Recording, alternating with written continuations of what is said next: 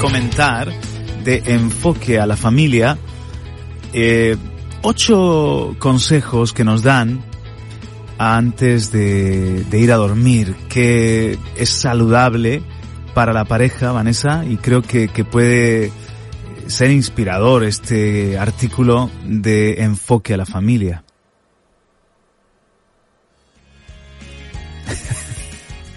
¿Qué ha pasado? Me has dejado ahí flojillo. Eso es, ahora. Ah, muy bien. Un jazz, un jazz por ahí. Se me ha ido, se me ha ido el dedo. no sabía qué canal estaba subiendo. Se titula así, Cosas que hacen los matrimonios enamorados cuando llega la noche. Al matrimonio debemos cuidarlo siempre y nunca debemos dar por sentado que el amor crece en automático. Nuestra misión es luchar juntos por mantener la llama del amor encendida y en crecimiento. En este reto cada uno debe poner su mejor esfuerzo. Nada es más gratificante antes de ir a dormir que pasar un tiempo de calidad con la persona más importante para nosotros, que sea nuestro abrazo más fuerte y nuestro beso más apasionado, lo importante es disfrutar unos minutos de su compañía, sentir su cercanía, hablar o bien solo permanecer tomados de las manos. A continuación, hábitos que nos acercan y hacen que el amor crezca antes de dormir. Uno, tomen unos minutos para conversar. Pero esto le cuesta un poco a las mujeres, mucho a los hombres, ¿eh? O, aunque hay hombres que no paran de hablar también. Pero en general cuesta mucho que el hombre quiera hablar de algo. Es cierto, pero hay que, por eso se trata, no es algo automático, sino que debe ser intencional, ¿no? Eh, dice que hablemos de temas agradables. Ay, eso es más difícil. Dice, no es un tiempo para dar consejos o criticar lo que se hizo ah, mal. Bien, bien, bien. Es un tiempo para disfrutar, estar juntos, reír, hablar y apreciar la compañía del otro. Mm. Frases como te amo, me agrada la forma en la que te cortaste el cabello, mm. etcétera. Mm. Dos, acérquense con besos y abrazos. Por supuesto, para eso hay que lavarse bien los dientes, ducharse los hombres antes de ir a, la cama. Por favor. Especialmente en algunos oficios, eh, que, que luego te extrañas porque no, no es cariñosa tu esposa.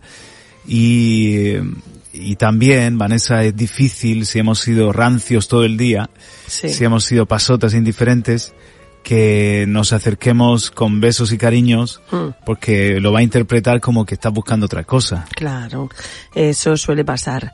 O, por ejemplo, ¿qué te parece eso de acostarse y entonces cada uno darse la espalda? Es que no, no me gusta que me toquen por la noche.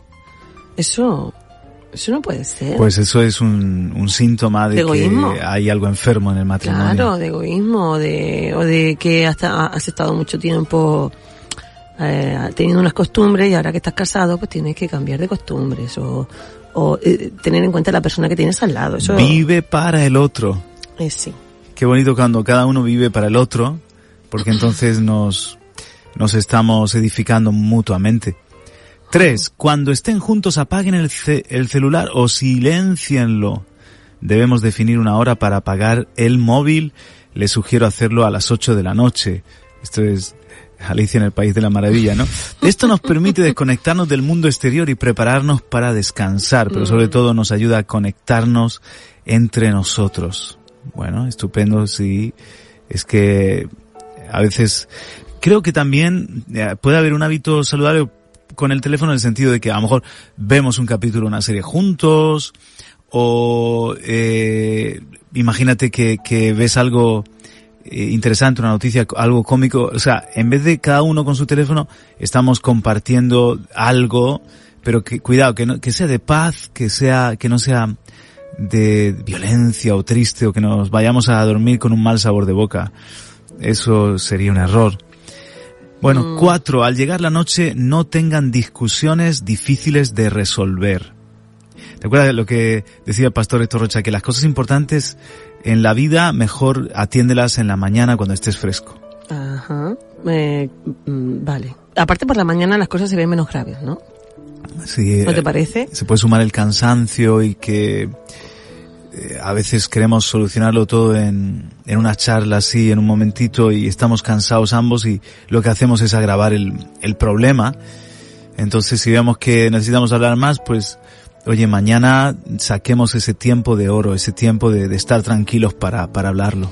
Sí, porque, eh, como te digo, la, perspe la, perspectiva con la que afrontas los problemas y las ganas, la energía, la mente despejada es importante a la hora de solucionar problemas en pareja. Entonces debemos de tener esas cosas, pequeñitas cosas en cuenta. Yo creo que sobre todo es lo que el consejo de la palabra que no se ponga el sol sobre vuestro enojo, ¿no? Intentar no irnos a dormir enojados. Ser que le dé una, un, le dé, Eso de una le dé una chuchón a uno de los dos y, y, y, y se te para el corazón y te, y te muere ahí enfadado con tu pareja. Eso no puede ser, hombre, no puede ser. Venga, más cosas. ¿Te queda alguno más? Mmm, qué rico está este café. Sí, con todo el edulcorante que te has echado ya puede estarlo. No, no, está en su punto, está muy bien. Cinco, des- desconéctese del trabajo. Intente olvidarse del trabajo y deje de consultar su correo electrónico cuando esté en la cama con su cónyuge. Es mejor pasar tiempo juntos, descansar y renovar fuerzas para el día siguiente. ¿eh? Muy bien, eh, desconecta, desconecta. Desconecta. Nosotros siempre decimos que hay que sacar gente de la cama. Sí, porque de repente estamos hablando de fulanito, menganito, y, y, y estamos ahí en la cama, no somos 40 personas, ¿no? Se nos Y, meten allí. eh, no, hay que sacarlo, hay que sacarlos de la cama.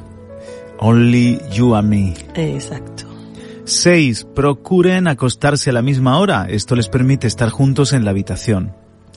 Parece Eh, una tontería, Parece pero- una tontería, pero es que es así. Es que, ¿qué te, qué te parece cuando, mm, no sé, como que somos a veces islas, ¿no? Y y no nos comunicamos. Eh, Hay síntomas que una pareja tiene que leer eh, que son eh, preocupantes, ¿no? Entonces, eh, a ver, hay costumbres y costumbres, pero pero eso de que cada uno vaya por su lado no me parece no, es, es triste no Eso es triste. es triste Eh, Y peor que o que duerman en el sofá, porque Uno es de que, ellos en el es sofá, que- sepa- en por los, por los niños, porque son pequeños, pero eh, todo tiene su tiempo. Mira, nosotros hemos tenido cuatro, hemos criado a cuatro. Y solamente hemos vivido algo así cuando se nos ha enfermado uno y hemos tenido que pasar la noche atendiéndolo por vomitonas, por fiebres y tal. Pero los hijos hay que hacerlos a los padres, no Mm. los padres a los hijos, Sí, tengo que decirlo que por sí. regla general.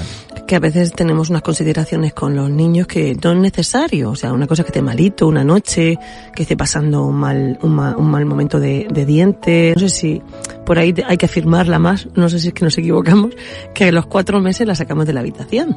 Y ella tenía su habitación con su cunita y dormía con su cunita. Eh, no sé si habrá, Juan Carlos, de ahí, de eso, de eso, de esas cosas, eh, a veces, pues eso, a veces es insegura, ¿no? Pero no, no, no. Eh, hay que, hay que, hay que tener claro que hay un tiempo para todo. Y de eso va el punto número siete. Protejan la privacidad de la habitación. Hay momentos para estar con sus hijos y momentos para estar con su cónyuge.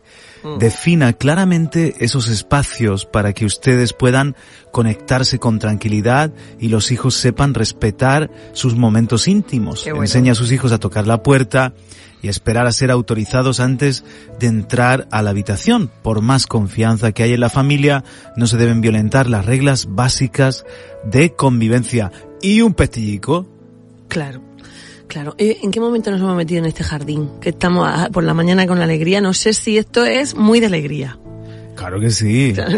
Mira, eh, el, el empezar bien el día tiene que... ya, bueno, vale, ¿O vale. no? Sí, sí, desde luego. Y el punto número 8, mantengan una habitación limpia, agradable y ordenada.